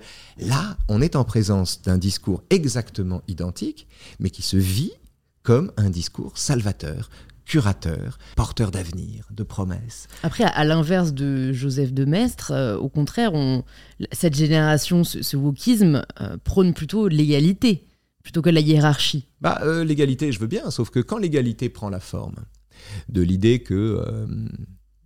comment dire Si l'égalité prend la forme, c'est vachement intéressant. Si l'égalité prend la forme d'une modulation du jugement selon la personne qui parle, on n'est pas dans l'égalité, on est exactement dans le contraire de l'égalité. Si la même phrase, dite par vous ou moi, n'a pas la même valeur, parce que notre sexe n'a pas la même forme, parce que nous n'avons pas la même physiologie, outre que c'est pas du tout de l'égalité, c'est aux antipodes du projet des Lumières, du projet de la Révolution qui consistait à s'arracher à ses déterminations. Toutes les Lumières consistent à s'arracher aux déterminations, faire en sorte que nos déterminations ne soient pas déterminantes. S'arracher à nos déterminations pour construire une vie qui n'est pas écrite. Figaro, il peut faire tous les métiers du monde. C'est l'homme des Lumières. Tout le projet des Lumières consistait à faire ça, et 200 ans plus tard, ou 220 ans plus tard, on vous dit que vous pensez comme la forme de votre sexe. J'ajoute que cette idée-là est en contradiction frontale avec l'idée, par exemple, que euh, tout individu peut avoir le sexe qu'il éprouve ou qu'il se sente avoir.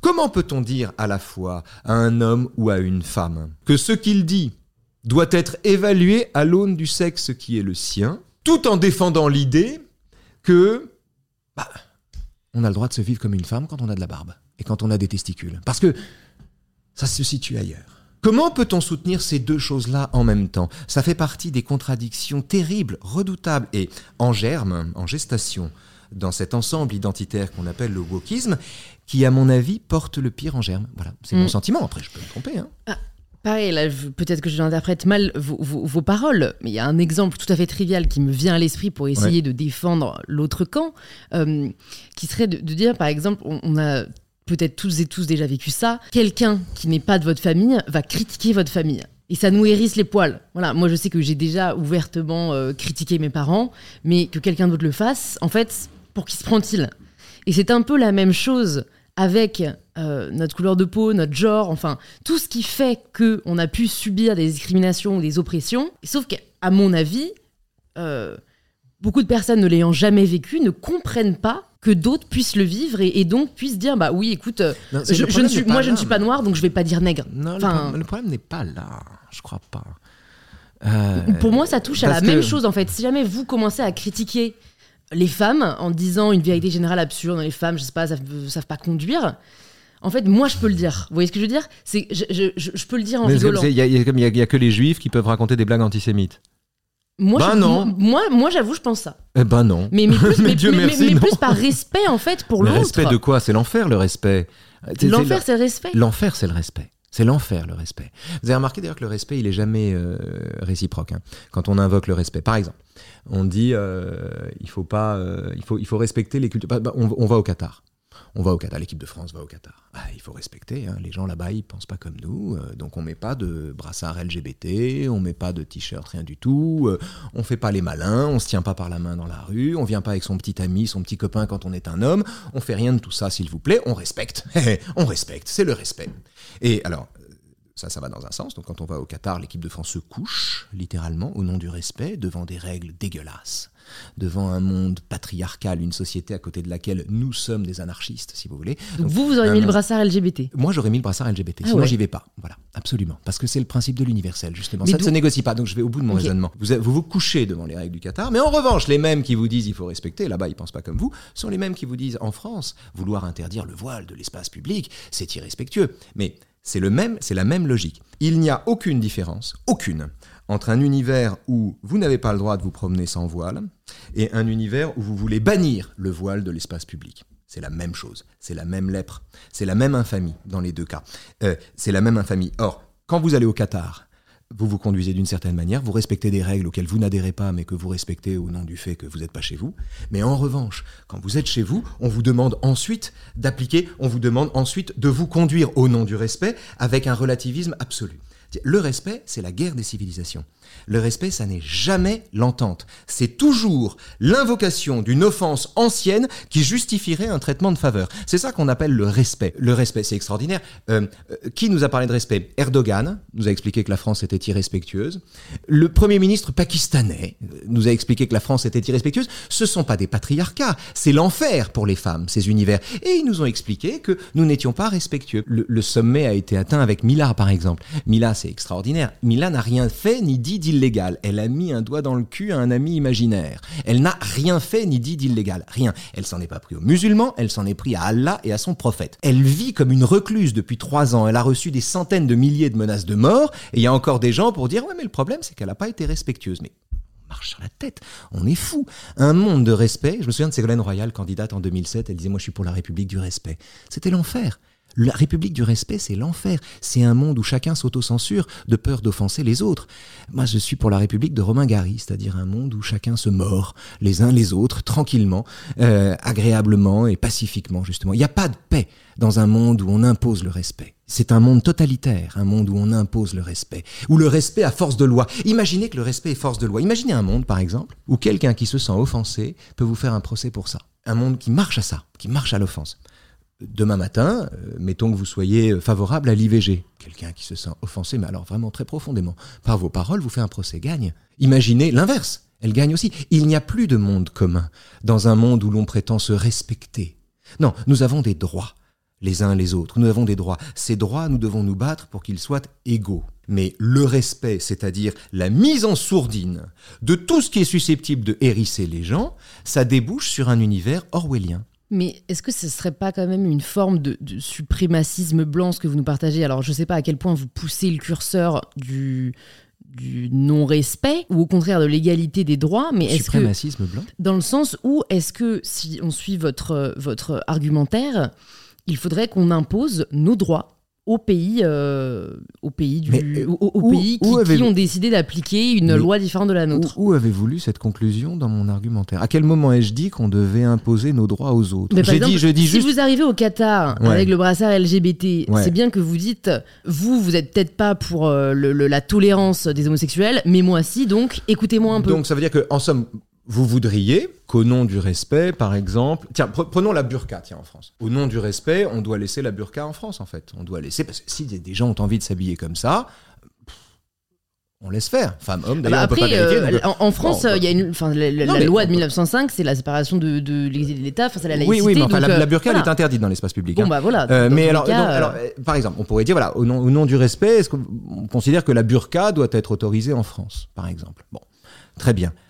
Euh, C'est-à-dire au nom de la liberté de chacun.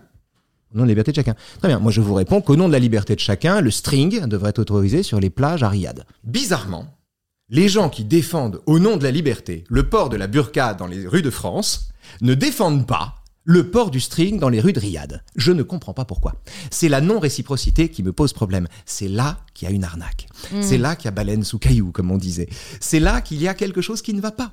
C'est-à-dire que ce qui- ne va pas, ça n'est pas le fait de dire que... Vous savez, moi je suis plutôt favorable au burkini, par exemple. Pour une raison toute bête, c'est que je suis contre le burkini, donc je suis contre son interdiction. Puisque je suis contre le burkini au nom de la liberté. Je peux pas, au nom de la liberté, défendre l'interdiction d'un vêtement. Même si ce vêtement incarne tout ce que je combats. Mais je prétends que la liberté peut prendre le risque de s'exposer à son adversaire et de permettre à son adversaire d'exister, et que c'est ce qui la rend supérieure au régime que défend l'adversaire précisément. Donc moi je suis plutôt, voilà, je suis contre le burkini, donc je suis contre son interdiction. Je, voudrais que cette liberté fût réciproque, tout simplement. C'est-à-dire que, euh, tout simplement, dans un univers où le port du voile est obligatoire, eh bien sou- soudain, on respecte les traditions d'autres univers et on considère, au nom du même respect, le respect fonctionnerait s'il était réciproque. Voilà, tout simplement. Il ne l'est pas.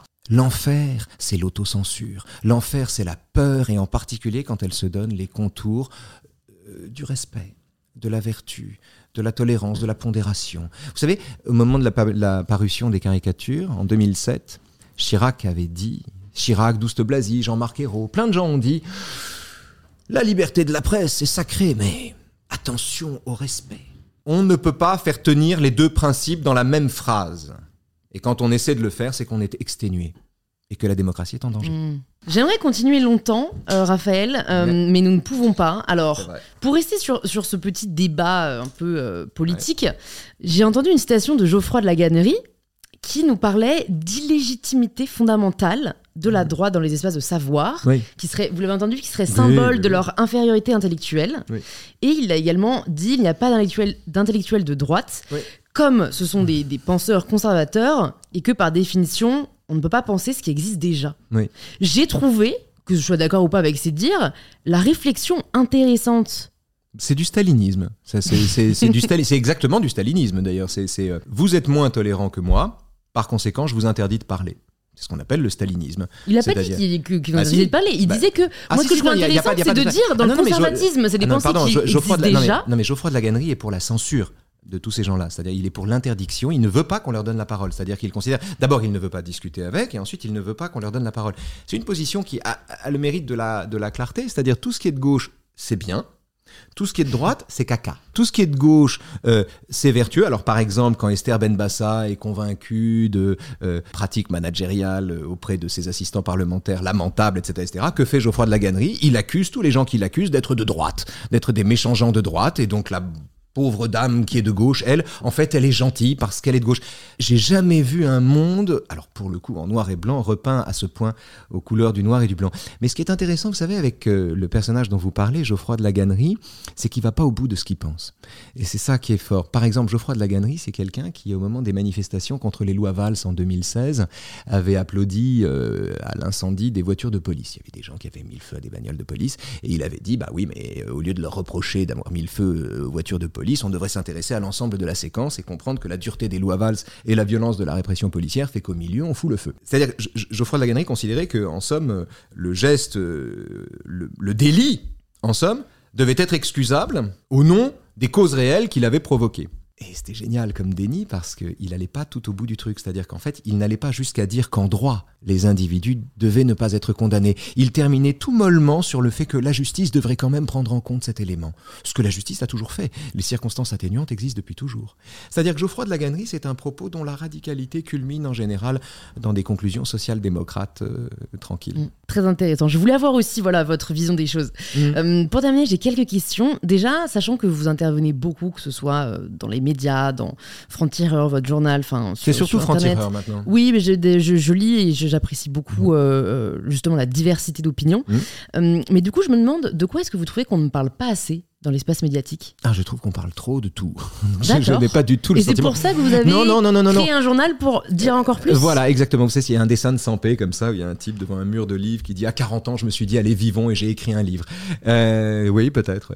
Non, je, euh, euh, de quoi ne parle-t-on pas assez? Je trouve qu'on ne met pas assez de philosophie dans l'espace public. Je ne dirais pas qu'il y a des sujets dont on ne parle pas assez, je dirais qu'il y a des façons de parler qu'on n'utilise pas assez. On n'utilise pas assez le dialogue, on n'utilise pas assez le débat. On croit qu'on l'utilise, on ne l'utilise pas. Ce qu'on appelle des débats en général, c'est des monologues qui se juxtaposent. Hmm. On n'utilise pas assez l'arme dialectique. Euh, ça, c'est mon regret. Et par ailleurs, il y a des, des tabous très intéressants dans la société qui sont, le, qui sont le fait de ce que Tocqueville appelle la tyrannie de la majorité, c'est-à-dire qui mettent des, qui jettent un voile pudique euh, sur certains sujets. C'est intéressant.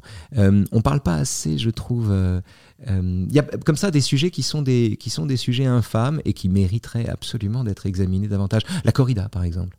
On n'en parle pas assez. On a décidé ce que c'était et on a décidé qu'on n'en parlerait plus, en fait. On peut plus vraiment en parler. Euh, la corrida, euh, l'antisémitisme, paradoxalement, est un sujet qu'on aborde assez peu dans sa diversité, euh, dans sa complexité. et surtout, on ne parle pas assez des bonnes nouvelles. Ça, c'est ça, c'est bien, Ça, on est d'accord. Oui, mais on est d'accord. Le problème, c'est qu'évidemment, aucun journal ne choisira l'éloge avant la critique ou bien la bonne nouvelle avant Non, le, le train, le train qui est en retard. Si jamais vous pouvez nous conseiller une ressource, que ce soit un livre, un film, euh, Clément quelque Rosset. chose qui vous a touché, Clément Rosset. d'accord Le réel et son double. C'est un livre qui date de 1975 et dans lequel Sur votre Rosset, année de naissance, ça? Et dans lequel Rosset euh, liste l'ensemble des, des esquives, hein, des façons que nous avons de nier le réel, d'esquiver le réel, d'échapper à ce qu'il est. Et il savait pas ce qu'il faisait à l'époque. Mais Rosset est mort en 2018. Il est mort juste avant l'explosion des fake news. L'explosion de ces mondes parallèles, des vérités alternatives. Et en fait, il nous fournit en 1975 et dans les livres qui ont suivi et qui sont rassemblés dans un ensemble qui s'appelle L'école du réel aux éditions de Minuit, il fournit un arsenal pour lutter contre les fake news, contre les faits alternatifs qui est complet. Et donc moi je trouve que la fréquentation Mhm. serait salutaire. Mais Je le mettrai dans les notes du podcast. Clément Rosset, très Mhm. important. Si vous pouviez entendre quelqu'un à ce micro, qui est-ce que ce serait? Peut-être euh, Caroline Forest, tiens. C'est oui, bah c'est c'est marrant, c'est exactement ce qu'a dit euh, l'invité que j'ai reçu hier, Christophe Ah oui. de Chavannes, Ah oui, sur un tout autre registre. sur un tout autre registre. Voilà, ouais. mais et, et bah Perla organise son Il y, prochain. en a, il, y euh, en a, il y en a un autre qui est intéressant aussi. Enfin, il y en a plein qui sont intéressants, je dois dire. Mais euh, euh, quelqu'un qui mérite qu'on qu'on l'entende, même si on est rarement d'accord, c'est Nathan Dever. Oui, et qui Euh, intervenait avec vous, euh, qui était sur le même plateau que vous à quelle époque, je crois. euh, oui, on a fait ça, absolument. Et en effet, il m'impressionne Euh, beaucoup. Je crois qu'on a exactement le même âge et euh, je trouve qu'il s'exprime bah, extrêmement Si vous bien. avez 25 ans, oui. Oui, on a le même âge. Voilà, c'est ça. Euh, c'est- admirable. la relève. C'est ça. Je vais vous poser la dernière question du podcast, la question signature. Ça signifie quoi pour vous prendre le pouvoir de sa vie? Prendre le pouvoir de sa vie? Maître de l'univers, sans l'être de moi-même, je suis seul rebelle à ce pouvoir suprême. Rien n'est plus difficile que d'avoir le pouvoir sur soi. Rien n'est plus difficile que d'avoir, c'est ce qu'on appelle la maîtrise. C'est plus facile d'exercer le pouvoir sur les autres que d'avoir le, pouvoir sur soi. Et donc c'est intéressant parce que euh, c'est comme si le désir d'avoir, de conquérir le pouvoir sur soi venait, euh, euh, était d'une certaine manière un- un- une forme de deuil intelligent, quoi, une façon de, de renoncer à, à- à exercer sa tutelle sur le, le monde extérieur. À la domination, peut-être Oui, à la domination, c'est la différence que fait Nietzsche entre la puissance et le pouvoir. C'est une différence très importante parce que euh, le pouvoir, le désir de pouvoir, euh, le désir de pouvoir mesure, se mesure lui-même, est quantifiable et se mesure à son extension. Vous êtes plus ou moins empouvoiré. Selon- Mhm, Ce mot absolument votre- horrible. ce mot épouvantable. Vous êtes plus ou moins, voilà, en situation de pouvoir selon l'ampleur de votre royaume. Alors que la puissance, c'est tout à fait différent. La puissance n'a besoin pour être que d'être en accord avec soi-même. Et c'est une tâche euh, beaucoup plus ardue que la première. On peut, avec de l'entre-gens et, avec, et en y consacrant une bonne partie de son temps, avoir du pouvoir sur les autres. C'est plus difficile d'en dire autant sur soi-même. Donc vous, avez, vous appelez plutôt de vos voeux une vie puissante. Je préfère, ça Mm. me paraît plus, plus désirable oui, qu'une vie de pouvoir, oui. Merci beaucoup Raphaël. Euh, Merci à vous. Pour les personnes qui nous écoutent, qui veulent en savoir plus sur vous et sur ce que vous faites, où est-ce que vous voulez qu'on les redirige? Ah, euh, j'ai fait un livre qui s'appelle Le temps gagné, un autre qui s'appelle Krasnaya, je revendique ces deux-là. C'est les deux mettrai- derniers. Ouais, je les mettrai dans les notes. Et, euh, et pour le reste, franc-tireur. Super. Merci beaucoup, Raphaël. Merci à vous.